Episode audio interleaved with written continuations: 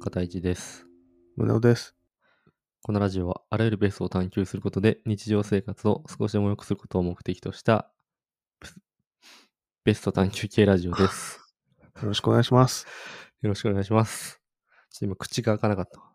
あうん。ちょ口が開かなかっっと噛み合わせ悪いからさ、俺。た。うん。うんあ、。そうなのうん。まあ、噛み合わせ悪いってことで ね。ちょっと、導入。いきますか。はい。はい。ベスト、ベスト。ベストアンサー。はい。このコーナーは日常の疑問や悩みを掘り下げていき、ベストな答え、すなわちベストアンサーを探求していくコーナーです。はい。はい。今日もお便りいただいておりまして、はい。今回ちょっと私の方で答えるっていう感じであ、やっていいいんこうですとか思ってます。いいんですか。はい。前回宗男さんでしたからね。はい。順番ですから。あ、はいいいん。ですか。いいんですよ。 分かってんだろ。分かってんだろ、この進め方は。 はい。じゃあ、いきますわかってよま。した。はい。はい、ラジオネーム、えー映画館のポップコーンってなんであんないい匂いなんでしょう ?26 歳女子さんからです。お名前がそうですね。長めですね。まあ映画館のポップコーンじゃなくてもいい匂いしますけどね。あ、そうですね。はい。えー、こんにちは。私には2歳年の離れた姉がいます。そんな姉とはよく聞き上手、話し上手とはどんな人かという話で盛り上がります。兄弟で深い会話してますね。確かにねう。んえーどうも喋ることが得意ではなく聞き役になりがちです。けど実は自分の意思を曲げない頑固者だったりして生粋の聞き手というわけではない私たち姉妹。口下手な分話し上手への憧れは人一倍強いと思います。うんそんな流れで最近ハマっているポッドキャスターがいるんだよねって私が勧めたのがベストオブベストでした。ありがとうございます。えー片市さんと宗男さんのトークは私の憧れなのです。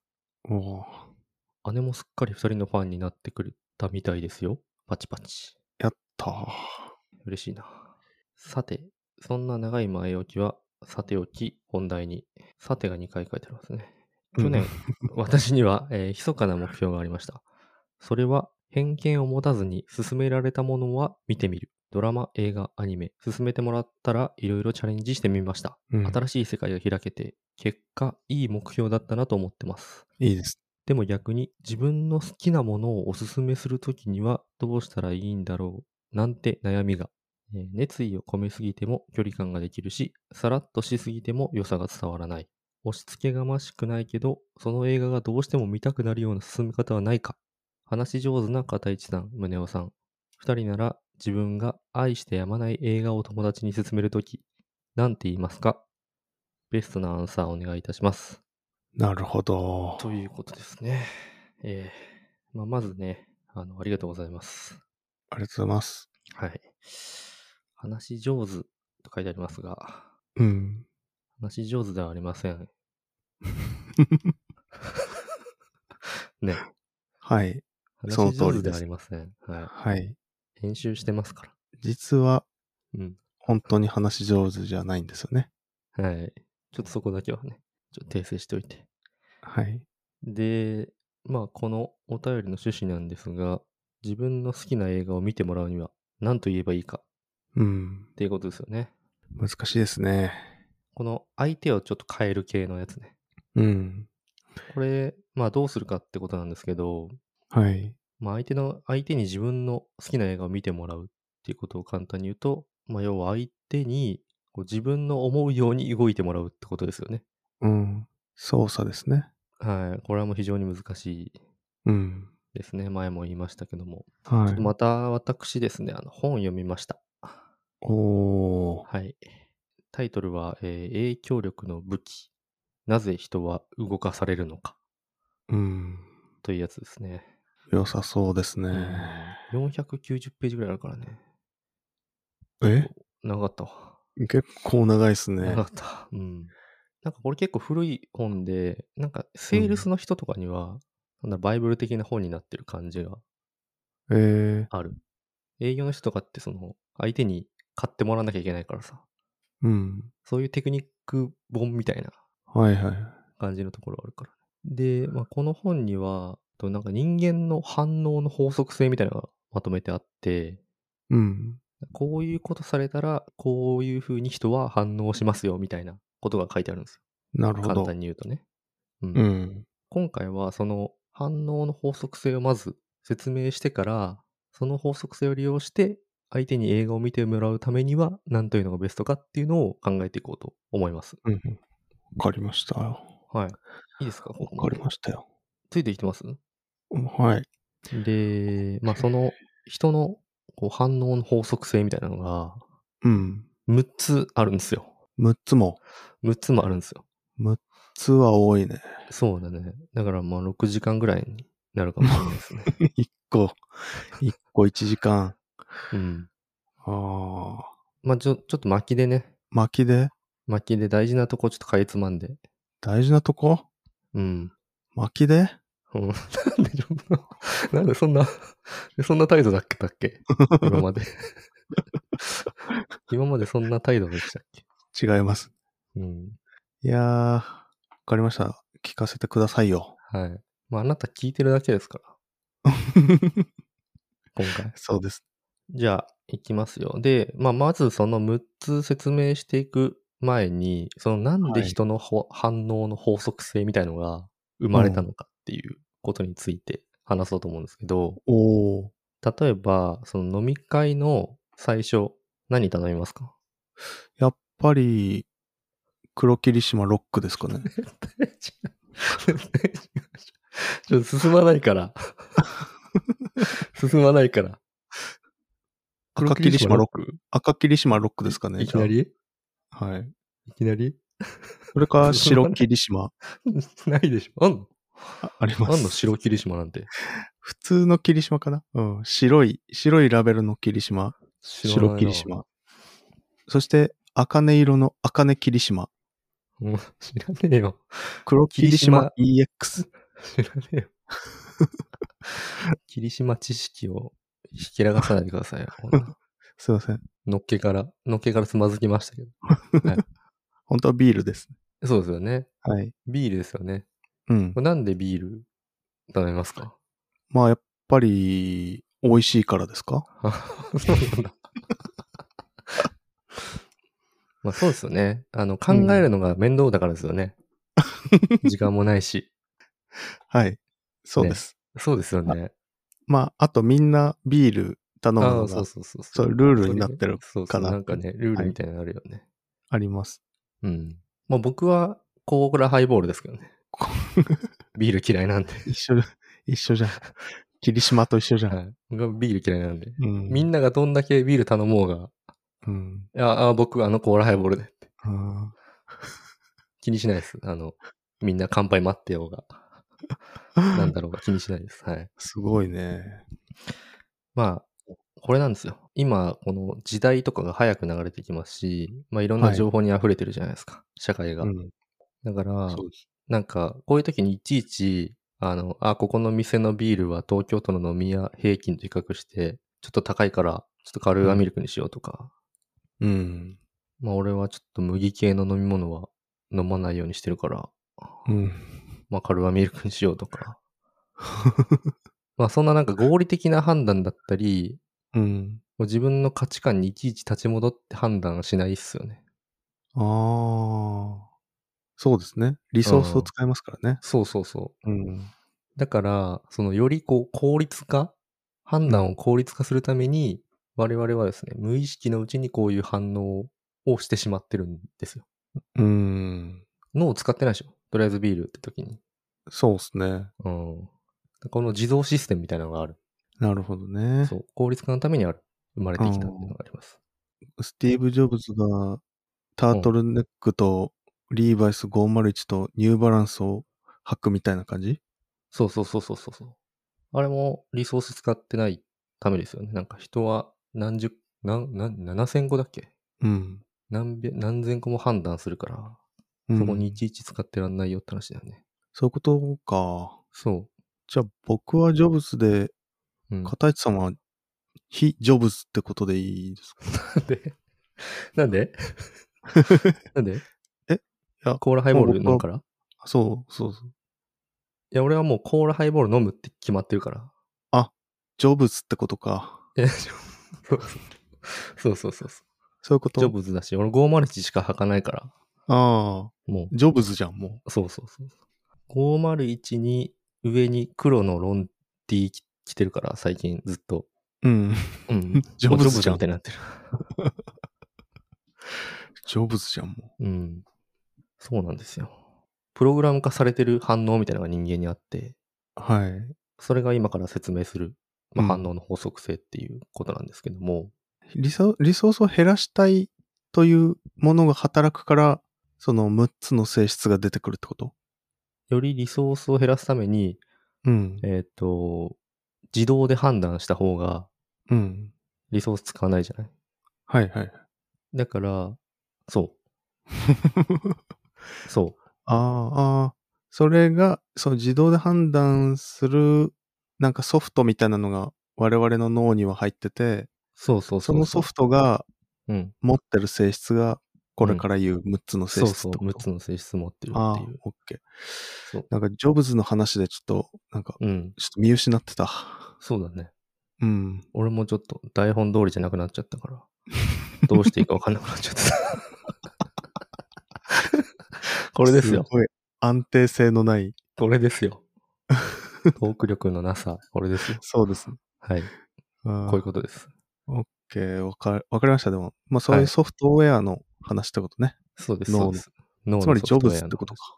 いや、だからややこしくなってるから。ややこしいな。ベスト。じゃあ、いいですかね。まず、一つ目のそのソフトウェア的な法則っていうのが、うん。偏方性の法則偏方性。っていうのがあって、で、うんこれは、あの、人は恩を受けると、その恩に応えたくなるっていううん。性質があるっはいはいはい。ていうことですね。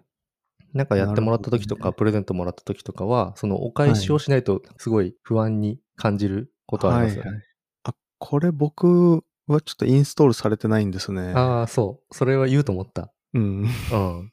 俺、俺もね、 うん。俺もこれ読んでて、うん。あんまりこの、まあ確かにあるけど、うん。多分そ、他の人ほど俺はないなっていうのは、あうあ、ん。確かにね。あまりこの、もらいっぱなしでもあんまりね、うん不快にならないよね。 あならないね。そう。なだかららさ、人になんかお土産とか買ってかないしさ。うん。ね買。って かない。そう。そうなんだよ。で確もかなんになか、割とこういう傾向があるみたいよ。うん。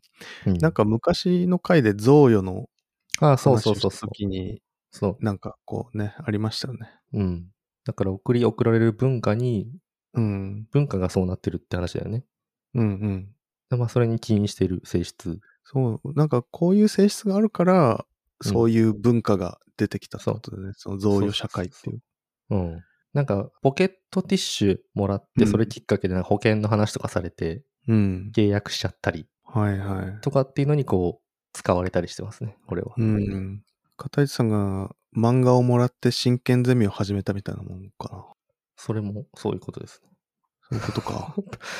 そんな単純だっけかな、 俺。あの漫画で喜ぶ。何度も何度も読み返して、あの漫画を。あの漫画で始めたのかないや、でもなんかあの、おまけがついてくるからかもしれない。うん。まあでもちょっと真剣ゼミはどっちかっていうと次の、この次に話す性質の方がちょっと強いかもしれない。あ、次に話すやつの方が、そそうですか。う。うん。この偏方性の法則っていうのはあまり説明いらないっすよね、多分。そうだね。なんかこれは、うんあの、受け入れやすい、こう、実感がありますよね。うん。うん。だからまあ26歳女子さんが映画見てほしい人になんか歌詞があるんだったら、うん。あの時こうだったよねって言って、この映画見るっていうの で達成されるってことですね。なるほど。しまあうまくいけばね。うん。うん。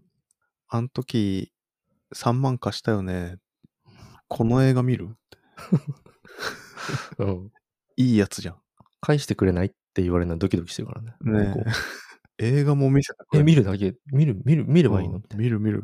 簡単ですね。これはシンプル。これはシンプルですね。うん。じゃあ次行っていいですか。はい。肩一胸をベスト、ベスト。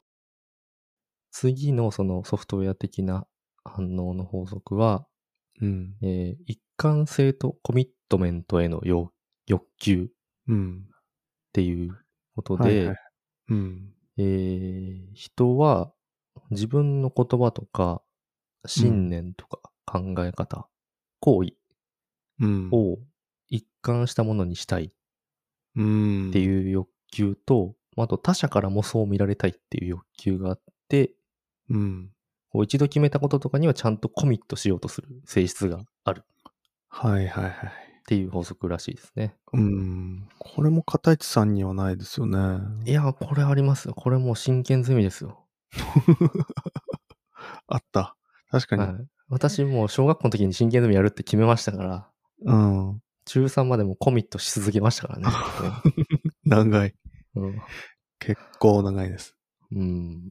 一貫性があって、こう、ちゃんとコミットしてる人って信用できますよね。できますね。なんか俺もなんか自然にこう、社会性に起因した法則なのかなっていう気がしますね。そうですね。うん。まあ、あんまり説明はいらないですかね。そうですね。んまあ、これも実感がありますよね。あるなんうか、ん。僕、あの、離婚して、はい。で、引っ越して、で、家具をどんなの買おうかなって時に、うん。よし、シックな部屋にしたいから、家具は全部ダークブラウンの家具にしようと思って、うん。一貫性を持たせようと思って、はいはい。で全部ダークブラウンの家具にしたんですよ。うん。でそんしたらね、あの、今、僕の部屋はですね、うん。もう完全にあの、マッサージ系の AV の部屋みたいな感じにあなっちゃったんですあ、ね。なるほどね。う。うんん。これも一貫性の欲求みたいなのがうん。働いてるのかなって気がしますね。うん。そう。そうですね。なんすかえ、あ、いや、まあ、そう、そうかなーって。うん。なんかありますか一貫性ね。うん。一貫性ありますかいや、なんか、いやもう僕は一貫性の塊ですけど、そう。 おう。いや、なんかありすぎるのもね、やっぱり、その、硬直しちゃうっていう意味では良くないよねっていうのは、こう仕事してて感じることがあって、確かに。僕って、あの、なんか仕組みをうん新しく作ったりとかする仕事なんですよね。うん。工場とかの。うん。で、今までのやり方がちょっと問題があったとかってなって、こうう、ん新しい仕組みを導入しようとすると、ものすごい抵抗に合うんですよ。今までそのやり、違う、ずっと昔からのやり方で仕事してきた人たちかうら、んすごい抵抗に合うんですよね。うんうんでそれはなんでかっていうと多分、この一貫性とかうん。おうコミットメントみたいなのが悪い方向というか、まあ、そうだね。なんだろう、変えたくないという方向に働いちゃってるのかなっていう変化を恐れる的なやつね。そう。うん。まあ確かといいってでも、この一貫性がないと社会から信頼を得られないから、うん。これをこのバランスが難しいよねっていう、そうだね。そういう気はしますね。うん。うなんで真面目な話してんのあれそういうラジオ、ダメ、ダメだよ。真面目な話しちゃ AV の話 の後で、う。ダメだよ。真面目な話しちゃうん ちょっと、あの、好感度上がっちゃったかな。根が真面目なんう。うで、ん。まあそうだ出。ちゃいますね、こういう話が。それは一緒だね、俺と。真真面面目目でな一貫してるからねやつは AV の話しないかそうです。ら。うんはい。まあ、まあ、バランスが大事だっていう話があったと思うんですけど、はい。なんか悪用する方法もあって、うん。なんか車とかのこのセールスの手法で、うんこ。う先に買うって客に言わせといて、うん。後からオプションでいろいろつけるみたいなはいはいはい。やつがこの法則性悪用してますね。絶対何度かやられてるな、俺それ。そうだよね。うん。うん。ほんとハッ、ハックしてくるなよ。 人の脳を。そうだよな。うん。結構怖いっすよね。なんかこれあと年齢とともに、うん。一貫性とコミットメントへの欲求が強まるんだって。あまあ、それもそうだよな。そうだね。うん。大人になって嘘ついてるやつなんていないもんな。そうね。あれあれとかって言ってるやついないもんね。うん僕は結構言いますね、あれ。でも、 どっちなんだよでも確かになんか、自分は正しいみたいなそうそうそうそう。のが強まるよね。年取ってる方が。まああとなんか一回やるぞって決めたら、うん。なんかそれをやる理由をいろんなとこから持ってきて、うん。どんどんこう正当化してうん。る、してっちゃうっていうことがあって、うん。でもなんか間違ったことでもどんどんこう、正当化してるその理由が補強されちゃうっていう性質があるらしい。うん。これ会社で走ってるプロジェクト大体そうだよね。そうだね。。もうやめた方がいいのにな、みたいうなんやつとかそうなんだよ。ありますね。これうんは興味深いですね。そう。非常これだかにら。ちょっと怖いよね。うん。盲目的になっちゃう時がうん結構あるかなっていうのは。そうですね。うん。で、これ、対処法みたいなのも書いてあって、うん。そういうセールスとかの悪用されてる時の絵の対処法みたいなの書いてあって、はい。当ててもいいですかおーいいですよ。アホのふりするみたいな。あー、違います ね。違います。違いましはい。た。違いました。で、これ本に書いてあったのは、うん。あの、なんかそういうコミットメントの性質を悪用されてる時は、うん。なんか胃のあたりがもやっとするらしいです。えだからわかるらしいです。そんな身体感覚として現れてくのこれ。すご。ないんか胃のあたりがこうもやっとするから、うん。わかるって書いてあった。人間すご。いや、作者の主観な気がするけどね、それ は。いやー、でも確かになんか口八丁でこう、こっちを操作してこようとうん、してくる人あーっ、て、と喋ってるとなんか、うってなるんだよな。うんあー確かに。そうそうそうそうそうう。んその感じ。そうね、わかるわ、それは。うん。そういう時はもう、ものすごい抵抗するようにしてるわ、俺は。そうだね。抵抗した方がいいって書いてあったわ。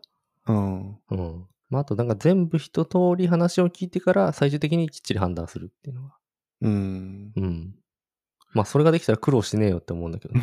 隠されるからね。うん。うん。なるほどうね。ん。これが二つ目のうん。一貫性とコミットメントへの欲求っていうものをはい人間は持ってるよという話うん。ですね。興味深いですね。はい。だから、26歳女子さんは、うん。あの、見てほしい、映画見てほしい相手に、あれ、あなたって映画よく見たりしますよねみたいなこと言って、向こうが、ああ、うん、見る、見る、確か見るねって言ったら、うん。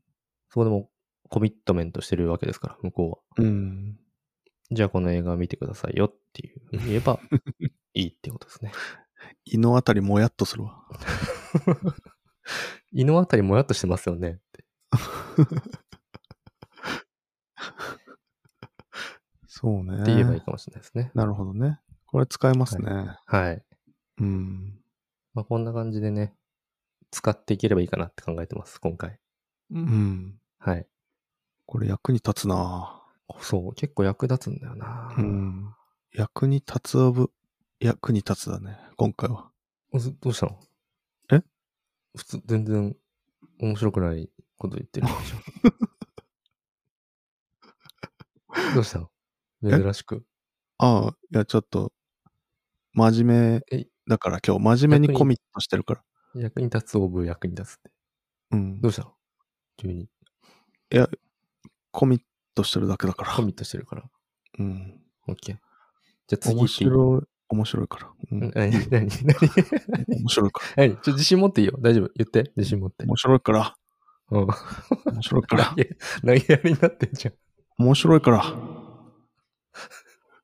エコーでごまかしてんじゃねえよ。次行きましょう、次。次行きましょベスト、ベスト。う。もう次がね、俺結構衝撃だったんだけど。衝撃。うん。まあちょっとね、後でその話はするんですけど。はい。えっと、次が、社会的証明の法則っていうのがあって、社会的証明。うん。あの、みんながやってるものはいいものだ。いいことだっていうふうに考えて、その周りの行動に従っちゃうっていううん。性質が人はあるよっていうことなんですけあど、あ。これビールと一緒じゃないですか、あそうかなこれビールかなビールはこれに該当するかな、みんなビールだしっていうので。うん。うん。あとは、あの、行列できてる店はうまいって思ったりとか、はいはい。もうランキング1位とか人気ナンバーワンのものに価値を感じてしまったりうんと。かっていうのがありますね。まあありますよね。うん。で、これを、まあ、利用してるのが、あの、お笑い番組の笑い声とか、うん。なんか入ってるじゃん。入ってますね。うさんくさい笑い声が。バカ殿様とかにね。そうそうそう。入あってるれやがみんな笑ってるから面白いんうんだなと思って、自分も面白くなるみたいなつうん。性質を利用してますね。うん。とか、あと通販のインチキインタビューみたいなやつ。ありますね。インタビュー風なやつ ね。黒酢を飲んで膝が治るみたいな。そうそうそうそう。そうそうそうそう。まあ、桜的なやつですね。はいはいはい。うん。あとね、えっと、コナンの映画のさ、うん。あのネクストコナンズヒーント。違う違う違う 違う。それは全然、それはもうリアルにヒントだからさ、あれは。しかも映画でない か。そう。映画ではないか。そう。 うん。あの、映画の CM のさ、うん。後半の方にさ、なんか、コナン最高とかってさ、うん。あるじゃんん。はいはい。あ、ちょ、あれどっちかわかんないけど、あれってさ、桜なのかいや、リアなあルじゃれないマジどうなんだろう。試写会とかに招待して、うん。で、あの、なんかコメントくださいって言って撮るんじゃない本当にだ多分わかんなくない CM とかさ、あからさまじゃい、ない、でもなんか。まあそうか。うん子役 かな。子役の可能性あるわ。確かに。そう。だから別にコナンのあれ別にやんなくてもいいと思うんだよね。面白いじゃんう。だって。そうね。うん。え、じゃあさ、ワンワンワンダーランドとかに出てるさ、 うん、あの、ワンワンの着ぐるみを着た子供たちもあれも子役ってこといや、 あれは、あれは違うんじゃないあれはなんか募集してるじゃん。正式あれはリアル。。うん。あれはリアルかうん。だしさ、もし、もし、その、社会的証明法則を使ってワンワンワンダーランドやるんだったら、な。うん。みんな楽しそうにしてるうん。べきじゃん。はいはいはい。あれだって横の方でうん。 何もしてない子とかいるじゃん。あれだからリアルなんじゃないのなるほどね。うん。だからコナンのやつも、うん。まあ前の映画の方が面白かったですね。とかっていうやつをちょっと混ぜた方 が、逆にいいかもしれない。リアリティが。 う確かに。ん。うんあー俺コナンはあれやんない方がいいと思うんだよね。あー、まあね。うん。ステマとか、なんか、そうだね。なんか最近はもうリアリティがある方がうん。売れるから、なんかちょっと、あなんか混ぜとくみたいな、ありそうだよね。リアあ。リテそうだねィ。マーそうケティンそグうみたそう。逆のパターンも。まあこれなんか古い本だからさ、割と。いな。あ最近はもうみんな賢くなって、あ、うん。こういうの知ってるから、その逆にね、うんうん。逆にそういうリアルなコメントを入れるとかっていうのもいいかもしれない。そうね。うん。まあ、こういう性質がありますよっていう。うん。で、こう単純にこの食べ物とか、まあ、セールスの話だったら大したことないんですけど、このみんなやってるからいいっていう社会的証明の法則っていうのは、誰もやってないからやらなくていいっていうことにも。も当てはまるんですよ。あわかりますみんなやってるからいいっていうだけじゃなくて、みんなやってないからやらなくていい。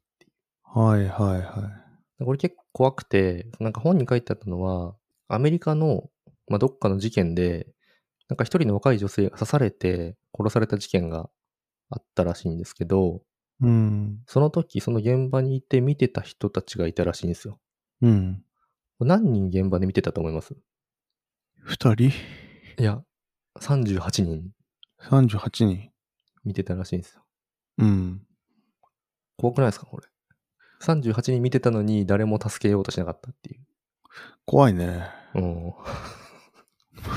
どうしたのガチガチで怖がってる大丈夫怖い。怖い。こう誰も助けないからいいかっていう、こう社会うん。的証明の法則が働いたがゆえに、うん。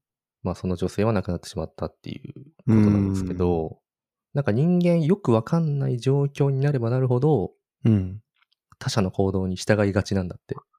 ああ、なるほど、んか目ね。の前で。さ、女性が刺されてるっていうよくわかんない状況で、うん。この集団無視っていうのがうん。発生しちゃうんだって。うん。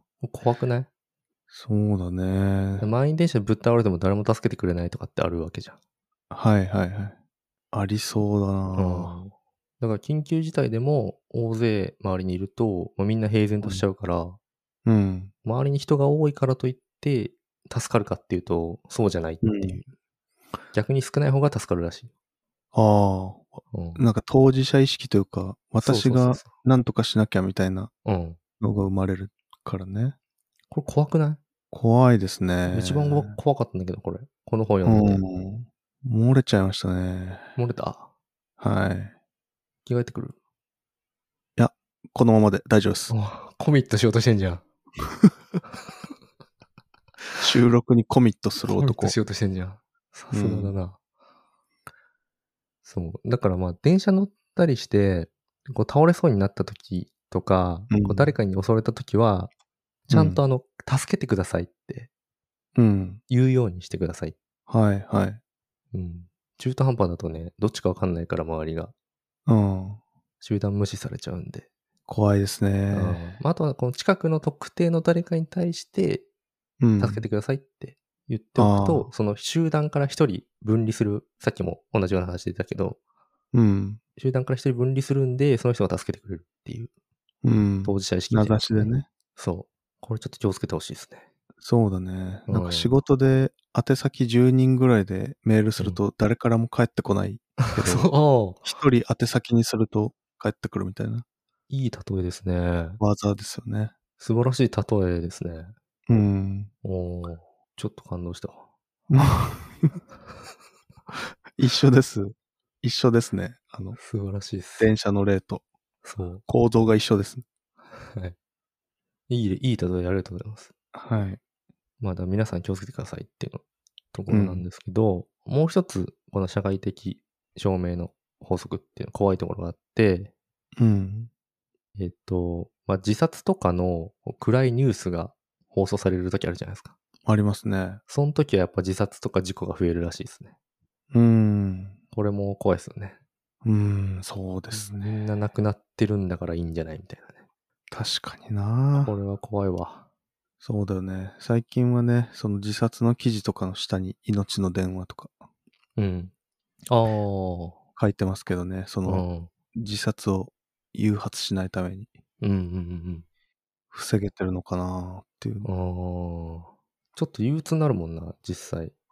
うん。見ちゃったら。だからね、そういう反応するもんだと思って、うん。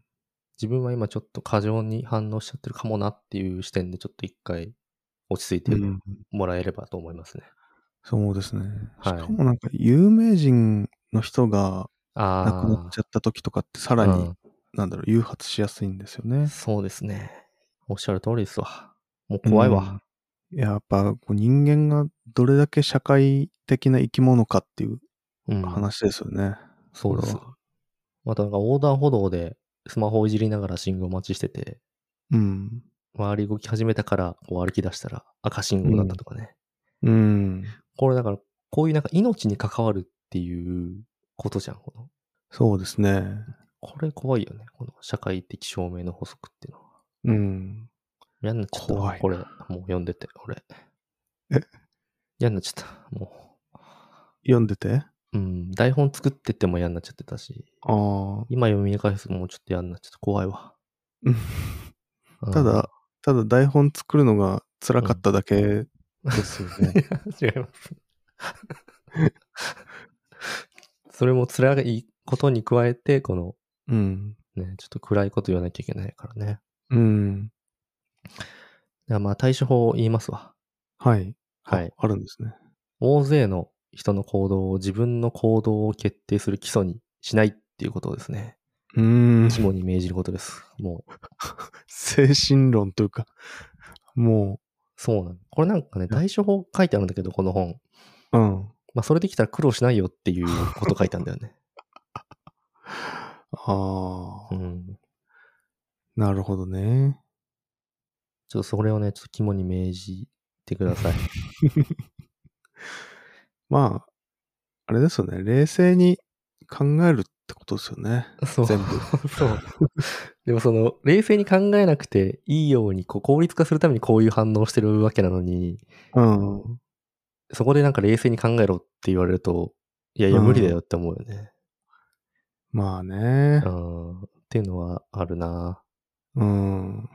まあでもこれは難、しいなんか、こうなんか人気ナンバーワンとか、うん。コナン最高とか、うん。こうメディアがインパクトがあるがゆえにこういう暗いニュース取り上げたりするっていうのは、うん。こう大概なんかあからさまなことが多いじゃん。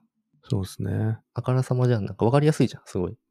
うん。でちょっと意識すれば発見しやすいそうってですいね。うことらしいですね。うん。うん。まあ、こういう話を聞いて、そういうし視点をそ持つってことがいいんですよね、きっと。う。はい。おっしゃる通りでございます。素晴らしいですね。これ、役に立つオブ、役に立つですね。 また面白くないこと言ってる。面白くないことにコミットしてるじゃん。 どうしたコミットの方向性が、も面白いから。面白いから。う、言い聞かせてる。面白いから。はい。い いって、だから。はい、面白い、面白いと思います。はいじわじわ来ました。はい。次行こう、次。次行きましょうか。